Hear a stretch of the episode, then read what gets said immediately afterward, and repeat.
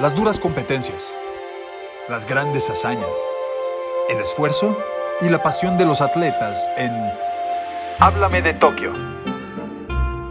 Comenzamos. ¿Cómo están? Muy buenos días, tardes, noches, cuando nos estén escuchando en esta nueva edición de Háblame de Tokio 2020 junto a Tlatuani Carrera. Yo soy Cristina Alexander. Tlato, ¿estás listo para la palabra de hoy? A ver, venga, lo espero con ansia. La palabra japonesa es ai, a i, así para pronunciar lo que significa amor. Y es que lo que hemos visto es que, eh, bueno, muchos atletas mexicanos o no llegaron a la final eh, de sus respectivas disciplinas, como veíamos el caso de Daniel Corral, como veíamos en los clavados que se quedaron en el cuarto lugar ahí, cerca de la medalla de bronce. Y he visto como mucha plática en redes sociales en donde comentan que al no alcanzar una medalla es un fracaso olímpico para la delegación mexicana. Eh, y quiero decir que no estoy de acuerdo, eh, porque el llegar a unos Juegos Olímpicos implica muchísimo sacrificio, amor por el deporte. Y elegí la palabra amor porque es lo que se merecen estos atletas que van a representar dignamente a México por presentarse también en lo que es Tokio 2020 y por supuesto hasta el ejemplo de Kenia Lechuga que ha luchado con su corazón, con su alma, aunque no haya podido alcanzar una medalla olímpica, por supuesto que es de muchísimo orgullo. Lo de Alexa Moreno, que todavía es una historia por contar en estos Juegos Olímpicos que no ha concluido afortunadamente, pero ya sentimos un orgullo bastante importante. ¿Qué te parece, Tlato? Me encanta, me encanta la palabra que elegiste, Cris, porque, eh, a ver, los Juegos Olímpicos y los atletas olímpicos, cuando hablamos de deportistas amateur, ¿no? Viene eh, de la semántica la palabra amor, ¿no? Es gente que realmente lo hizo por amor por eso hay deportistas amateurs y profesionales. Los profesionales sabemos que casi siempre empiezan como amateurs, no por amor al, al arte, digamos como se dice, pero después son tan buenos que se vuelven profesionales y que bueno, no los cuestiono, no, no, no, no, es, no es cuestionar eso. El tema es como la esencia más básica del deporte, que es ese amor a hacerlo, ese amor a, probar tu cuerpo, ese amor a querer ser mejor y que los tiene en los Juegos Olímpicos y por eso tienes razón y me gusta mucho esta palabra porque es triste que cuestionemos el amor que le tienen ellos a las cosas pensando en que no se preparan bien o pensando en que no darían el máximo por México. Eh, creo que nadie estamos eh, capacitados para cuestionar algo así, para cuestionar a alguien que lleva 10 o 12 años de su vida preparándose, horas y horas, kilómetros y kilómetros.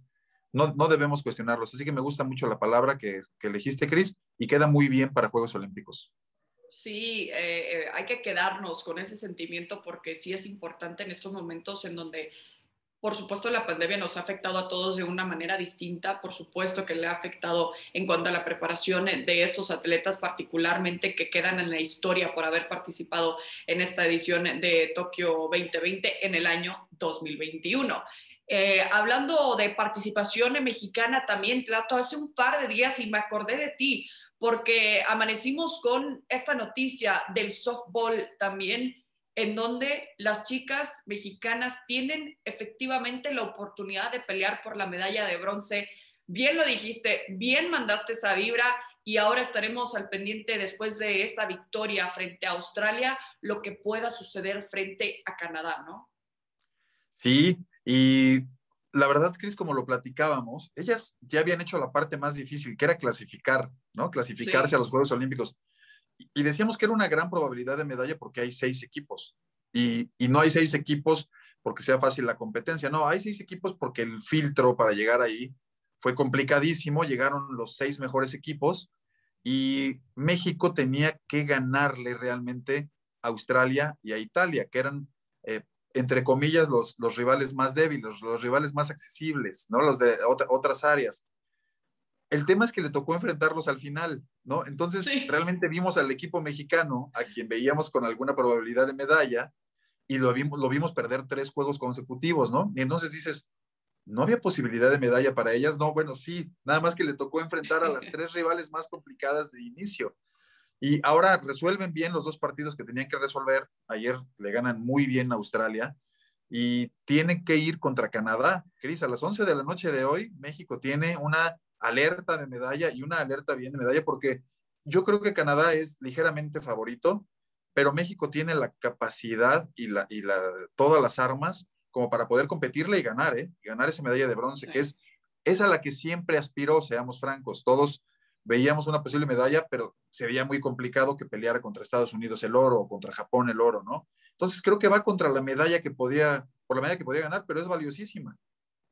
100%, lo cual podría marcar como una nueva era para el softball, particularmente en México, aunque sabemos que eh, muchas de las que están participando con el equipo mexicano han tenido la mayor de su experiencia en territorio estadounidense. Así que ya saben, vamos a estar, por supuesto, al pendiente de lo último y, de lo que puede ser una posible medalla para este equipo de softball. Y qué mejor, y bien lo dijiste, Plato, ¿no? Es que eh, cuando arrancaron dijimos, no, es que se esperaba más, pero sí, eh, se enfrentaron, como dijiste, a, las que son realmente contendientes en lo que es eh, en esta disciplina de softball en Tokio 2020. Así que, ¿por qué no pensar que eh, México el día de mañana puede amanecer con una nueva medalla también y una nueva medalla de bronce que por supuesto sería de muchísimo mérito para este equipo de softball. eso es por un lado que es una muy linda noticia, que también lo veíamos como trending topic eh, a, lo largo de la noche, un, mientras dormíamos también nos, levantamos para, enterarnos de, lo que sucedió también con los mexicanos. Y por supuesto entre esos trending topics veíamos lamentablemente a Paola Espinosa de nueva cuenta eh, robarse un poco la, la atención por lo que estaba publicando a través de sus redes sociales y te mandé un screenshot justo cuando lo vi, porque seguía viendo justo que quería como defender un poco de, ese tweet ya que se ha hecho tan viral, tan famoso, después de que veíamos a, las mexicanas no alcanzar la, medalla de bronce eh, en los tres metros sincronizados. Pero vemos que puso, elimino el mal interpretado y desafortunado texto, mi apoyo a todos mis compañeros. ¿Qué te parece, Tlato? Me parece que, bueno, a ver, vamos, vamos a ponerlo en contexto. Creo que Paola sí estaba obviamente muy eh, complicada en el momento posterior a la prueba. Ya, ya el tuit este desafortunado y mal interpretado, como dice ella, bueno, ya quedó ahí. Desafortunadamente, bueno, ya lo eliminó, pero está como en la cabeza de todos. Es, cierto que todos en, la calentura, alguna vez seguramente hemos dicho algo que no queríamos, ¿no? Alguna vez siempre se nos ha salido la cosa que dices, ¿por qué lo dije? Bueno, a veces cuando uno, cuando uno dice esas cosas, tal vez, tal vez también es bueno ofrecer una disculpa y decir, creo que sí me equivoqué, no hay, ahí no hay un reconocimiento de la culpa, aunque lo hay implícitamente, ¿no? Lo hay, lo hay implícito. Bueno, Paola, tristemente es, y, y lo platicábamos también, Cris, es de las últimas imágenes ya como atleta activa que tendremos de ella. Después será una exatleta exitosa. Nadie le va a quitar o nadie le quita hasta el momento que sea la clavadista mexicana más exitosa de todos los tiempos, que no es, no es poco decir, y no solo la clavadista más exitosa, es de las mejores deportistas mexicanas de la historia, por supuesto, ¿no? Lo, está en la discusión de las mejores tres, tal vez, de las mejores cuatro deportistas mexicanas de la historia, o sea, está en, está en ese nivel mínimo, ¿no? Está, está en, la parte más alta de ese top. Creo que, bueno, e, ella reconoce implícitamente que se, que se le va eh, los valores olímpicos, pues son todo lo contrario al antideportivismo, ¿no? Los, los valores olímpicos son algo más allí. Creo que eso es lo que le dolió a la mayoría de los aficionados y a la mayoría de la gente que la vio desde afuera, ¿no? Que que cinco minutos después hagas leña de un compañero que se quedó cerca de una medalla y que seguramente lo está sufriendo y eso, eso no es olímpico y creo que eso es lo que se le reclama. Qué bueno que quitó el tweet, eh, ya queda en la memoria, pero qué bueno que lo quitó y que, y que haya disculpado, se haya disculpado implícitamente. Sí, porque eh, es lo que platicábamos el otro día cuando veíamos lamentablemente lo, lo, que tuiteaba, hablábamos del momento en el que eligió hacer esto y como dices, muchos hemos tomado una decisión, que es lo que siempre te dicen, ¿no? Que nunca tomes una decisión cuando estés muy feliz, muy triste, muy enojado, muy algo en cuanto a tus eh, emociones. Tienes que estar con la cabeza fría, porque en el momento eh, te conviene apagar el teléfono, la verdad, y decir, ¿sabes qué? Me voy a desconectar, me voy a enfocar en la competencia y, y si quieres, sácalo, llóralo, lo que tú quieras, de esa manera, pero yo creo que sí eligió la vía incorrecta para desahogarse, porque lo que tienes que hacer es desahogarte, pero con mm, quizás argumentos o, soluciones, ¿no? A lo que me refiero es, oigan, estoy muy triste, eh, porque la verdad yo sé lo que significa estar ahí, qué bueno ver a mis compañeras, pero honestamente me siento muy mal. Y, ahí le llueven mensajes de apoyo, ¿eh? Quieras o no. O un de que, ¿sabes qué? Pues no te tocó, hay que enfocarnos en esto. Claro, lo que tú quieras, pero le quiero dar el beneficio de la duda, y bien lo dijiste, Tlato, ¿no? Todos hemos caído en eso.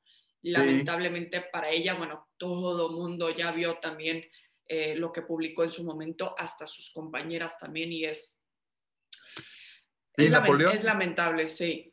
Napoleón Bonaparte, Cris, un comentario rapidísimo que algo sabía de política, decía que todo agravio o todo sentimiento de esos hay que dejarlo reposar una noche. O sea, cuando alguien te dice algo muy fuerte, no lo contestes en ese momento. O cuando hay un agravio muy fuerte, es decir, me duermo, lo reposo y mañana cuando me despierte seguramente lo veré de una forma diferente a la que lo vi hoy. ¿no? Y eso sucede siempre. Y bueno, pues Paola sí cometió el error de hacerlo tres minutos después de esto y esto fue muy, muy tomado muy mal. Bueno, tristemente. Sí, muy precipitado. Hubiera salido a caminar, a dormirse un poco, como dices, porque seguramente la cabeza la tenía vuelta loca. Pero, en fin, eh, sí, fue, fue trending topic y veíamos también, por supuesto, una respuesta de, de Ana Guevara, que lo vamos a platicar regresando en esta edición de Háblame de Tokio. Hacemos una pequeña pausa, pero quédense con nosotros. Háblame de Tokio. Estamos de regreso en esta edición de Háblame de Tokio y antes de la pausa, Tlato, eh, destacábamos los comentarios, al, menos por parte de Paula Espinosa, por supuesto vimos reacciones no solo de otros atletas también en el momento, por supuesto, de, tanta gente que, la sigue, sino también de parte de Ana Guevara, que también sabemos que mm, hace poco tenían una buena relación, todo y cuánto ha cambiado. Y su reacción fue la siguiente. Lamentablemente, ahora sí que se respeta la individualidad de cada quien, cuáles son sus puntos de vista y como dice el dicho, cada quien cuenta cómo le va en el baile. Pero creo que aquí nos esperaba una reacción de este tipo y más tratándose de quien estuvo en un escenario en donde se sabe lo costoso que es llegar ahí, la competencia y el desenlace que esto pueda tener en un juicio o en un prejuicio de un atleta de ese nivel. Y es lo que destacábamos, ¿no? Lo que significa el nivel de Paola Espinosa, esta imagen también como atleta que le ha dejado a todo mundo. ¿Qué te parece la reacción de Ana Guevara? Bueno, Ana, a mí me extraña un poco porque eran muy cercanas hace poco, Ana, Ana Guevara y, Paola Espinosa. Sabemos y sé que hubo un desencuentro por ahí, sobre todo cuando Paola quería hacer la campaña, estuvo en la campaña política reciente, ¿no? Estuvo en una campaña política ahí hubo un pequeño distanciamiento y es ahí donde me lo explico, Cris, porque hace poquito tiempo no me lo habría explicado, este desencuentro entre ahora dirigente deportiva y, la deportista, ¿no? Paola Espinosa y Ana Gabriela Guevara, entre las dos más destacadas, ahora que hablamos de las atletas más destacadas, pero me lo explico así, me lo explico como algo que no entendería hace poco tiempo y que ahora, bueno, aprovecha Ana un mal momento de Paola para, para también tundir, no sé si como dirigente del deporte debería hacerlo, ¿no? No sé si, si, debería meterse a la discusión. Ella está en una labor institucional y creo que no debería haber, meterse, por lo cual entiendo que sí el problema personal entre ellas dos fue más grande. Sí, sí, claro, y, y, que pone un poco como sobre la lupa de lo que es este desencuentro, ¿no? Como dices, entre las dos. Es como un Claro que ahí hay algo que de, lo que no nos hemos enterado, están peleadas, por supuesto, las declaraciones de Paula Espinosa cuando se entera de que, no, de que no le iban a dar ese boleto olímpico para Tokio 2020. Pero en fin, parece ser una novela que apenas comienza Tlato y les vamos a estar platicando todos los detalles y todas las reacciones, ¿no? Que, que parece que ahora la gente va a estar al pendiente de lo que diga Pablo, de lo que diga eh, Ana Guevara, de lo que diga cualquier persona también involucrado eh, en este deporte, o no. Pero eh, hablando de temas de clavados, porque recordemos la trayectoria de Pablo Espinosa, ¿por qué empezamos a platicar de esto? veíamos de nueva cuenta al par de mexicanos en los 10 metros sincronizados que se quedaron cerca también de la medalla de bronce, de nueva cuenta, un cuarto lugar, Plato, ¿qué te parece? Bien, Cris, van dos cuartos lugares para México. Eh, ojalá que se aprovechen. Quedan dos pruebas más de clavados sincronizados. Ayer lo de Kevin Berlín y Diego Valleza, al igual que lo que había pasado en, el trampolín de tres metros femenil. Eh, es, es, una nueva generación, la generación de los clavados mexicanos, ¿no? Y, son, se están fogueando, se están probando, lo hicieron muy bien. Eh, me, dolió un poco dentro de este selectivo de clavados, que bueno, es lo que derivan las, las declaraciones de Paola Espinosa y todo, se quedó fuera eh, Randall Willards, que realmente era uno de los grandes favoritos para esta competencia. El acomodo de las parejas al final fue un poco extraño y se queda fuera él. Hemos platicado que el USA Today, cuando le daba a México esa medalla, esa medalla se la daba a México, el USA Today está sincronizada, pero se la daba a Randall Willards. Realmente se la daba a quien hiciera pareja con él, ¿no? Entonces no va, no llegan a la medalla. Una competencia espectacular entre chinos y británicos tremenda, ¿no? El último clavado de las dos parejas es espectacular, Cris. Y hay que aprovechar, ojalá que México, que le quedan dos medallas sincronizadas, que es un poco a lo que iba, pueda aprovechar, porque después en las medallas, en las individuales se pone mucho más complicado, ¿no? Porque hay dos chinos y sabemos a lo que se juegan los clavados con los chinos. Cuando son competencias individuales hay dos representantes de China y cuando son sincronizados hay un representante de China, por lo cual quedan dos medallas libres y sueltas. Eh, México sin duda tiene la posibilidad en, esos clavados sincronizados. Lástima que las dos veces se ha quedado arañando, arañando la medalla. Sí, claro, ese cuarto lugar que es como que, bueno, estás en el top 5, pero a final de cuentas no tienes la oportunidad de subirte al podio, como dices, viene después de lo de Carolina y lo de Dolores, ¿no? Pero a final de cuentas, ahí está la participación mexicana, como dices, es una nueva generación porque quizás esta otra generación nos, tenía mal acostumbrados, ¿no? A siempre ver esa historia eh, exitosa de lo que significaba realmente y, tuve la oportunidad de, en su momento cuando, cuando era corresponsal en la ciudad de Guadalajara, ir seguido a verlos entrenar, que es algo bastante especial también ver la química que tienen, ver la dedicación y la seriedad con la que toman también y cómo lo disfrutan a final de cuentas. Pero eh, por ese lado, los clavados, esos resultados también lo, eh, lo, vimos. Plato también eh, en cuanto al triatlón, sabemos que se quedaron un poco lejos también, estábamos emocionados por lo de Crisanto Grajales, más que nada que, que se queda en el lugar 31, si, si mal no recuerdo, pero, pero todavía habrá oportunidad en cuanto a relevos para que peleen al menos también los primeros lugares. Sí, Crisanto, sus terceros Juegos Olímpicos.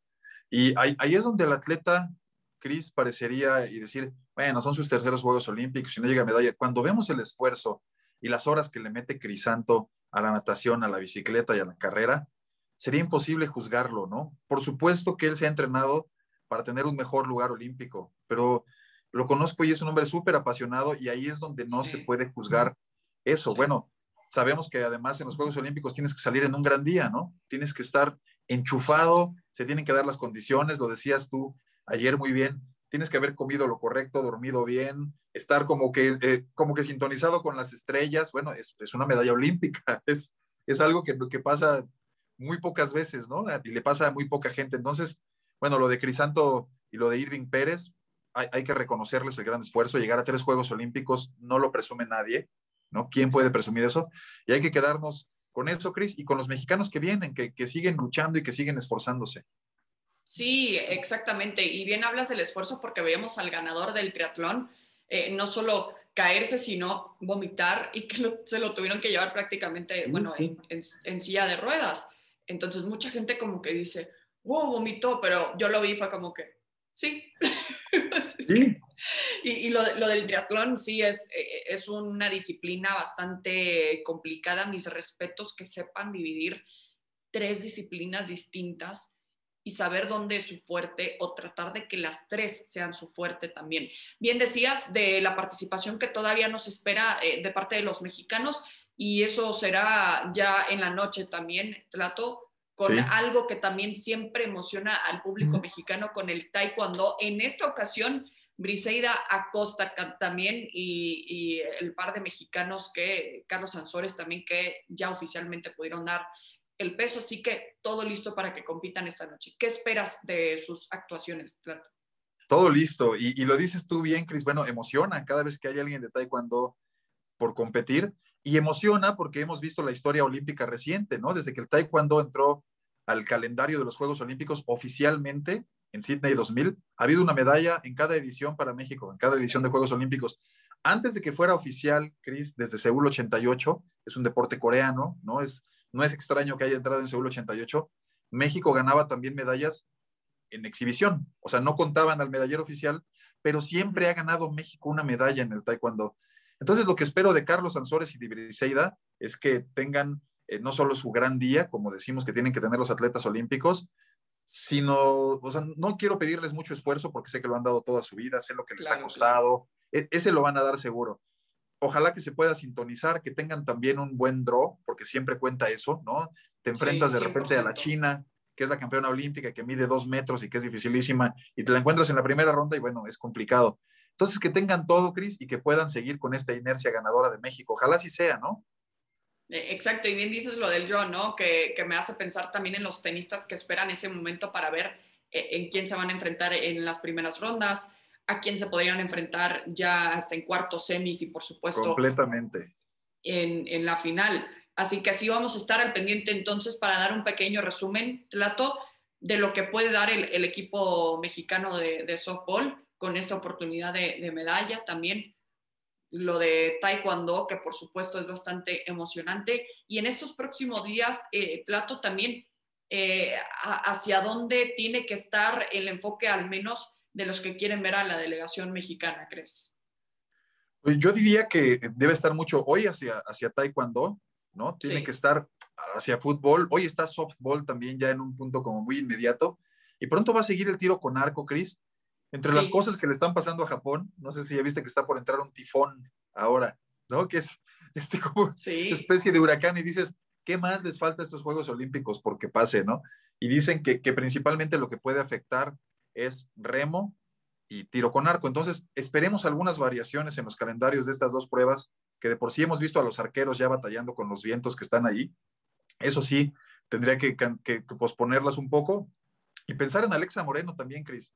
En estos días 100%. que vienen pronto, creo que... Ya quiero que sea Alexa, agosto. Ya quiero ya que sea también, agosto por lo mismo. También, ya quiero que sea ese día. y que sean las 4 de la mañana para tomarme 15 cafés y verla a las 4 de la exacto, mañana. Exacto, exacto. Eh, mucho en eso, Cris, y también en levantamiento de pesas, una de las eh, uh -huh. favoritas también, eh, que, que hemos platicado, que estaba también en diarios internacionales y en la agencia AP y todo esto es Aremi Fuentes, ¿no? Que es una pesista que está considerada por estas publicaciones que son que hacen un estudio muy serio para tener un posible tercer lugar. Entonces hay que echarle también ojo a Aremi Fuentes y a toda la, a la delegación mexicana, clavados, ¿no? Por supuesto, siguen los clavados sincronizados, después vendrán los individuales. Así que hay, hay todavía bastantes oportunidades. Digamos que después de esa primera medalla, Cris, como que todos nos quedamos así de, ya quisiéramos llevar tres o cuatro. Sí, sí. Recordemos que lo, lo complicado que es siempre para México ganar una medalla, ¿no? 100%. Eventualmente también en el mes de agosto falta eh, la lucha, que por, su, por cierto Jane Valencia ya se encuentra en territorio de Japón y lo está compartiendo con su compañera Ale, Ale Bonilla también, que las veo como niñas chiquitas emocionadas sí. también, porque sí, sí, Jane, recordemos que ya hizo historia también al obtener eh, este boleto olímpico, al ser la primera mexicana luchadora en poder hacerlo, así que ¿por qué no pensar en que puede luchar porque le ganó en su momento a la campeona del mundo, por eso se encuentra en sí. esta instancia. Así que por hiciste, ahí y también... Le hiciste una historia maravillosa y la estaremos platicando, Cris, cuando se vaya acercando la prueba. ¿Te parece? Muchas cuando se vaya, gracias, Tlato. Porque sí, le hiciste una historia sí. padrísima. Y nada más que se acerque, poquito nos vas a dar bien el contexto de quién es Jane y por qué es interesante seguirla, porque sí. es lo que decimos. O sea, no puedes juzgar la lucha de un atleta si no conoces su historia. O sea, no puedes juzgar lo que está haciendo en Juegos Olímpicos porque no tenemos idea de todo lo que han pasado. Y la historia de Jane es otro de esos ejemplos de lo que pasa a un atleta. Ya nos la contarás. Sí, exacto. Estén, estén pendiente, por supuesto, también lo, lo, voy a compartir a través de mis redes sociales porque eh, no, no, solo es con ella, Tlato, sino también eventualmente lo que, lo que vamos a, a conocer de parte de Andrea Vargas, porque el atletismo también sabemos que es de los últimos eventos de los que vamos a, a disfrutar. En la segunda semana. También, por supuesto, exacto. La segunda sí, sí. Esta semana la pinta oh. la natación y la que viene es atletismo puro. Atletismo. Sí, ¿no? exacto. Así que con todo eso ya, ya prácticamente les dimos el calendario completo de lo que quedan en, en estos Juegos Olímpicos, pero aquí vamos a estar día con día y les recordamos el día de mañana, yo no voy a estar, pero Plato, vas a tener la oportunidad de, platicar con Paulina García Robles, que sabemos que también es una eh, experta en lo que son estos temas olímpicos, ¿no? Padrísimo, Cris. Y acá te vamos a esperar de vuelta también muy pronto porque sé que vas a volver y vamos a estar platicando de esas historias. Es un gusto compartirlo. Igualmente, Tlato, muchísimas gracias por habernos acompañado en esta edición de Háblame de Tokio. Nos vemos hasta la próxima. Las duras competencias, las grandes hazañas, el esfuerzo y la pasión de los atletas. Aquí termina. Háblame de Tokio.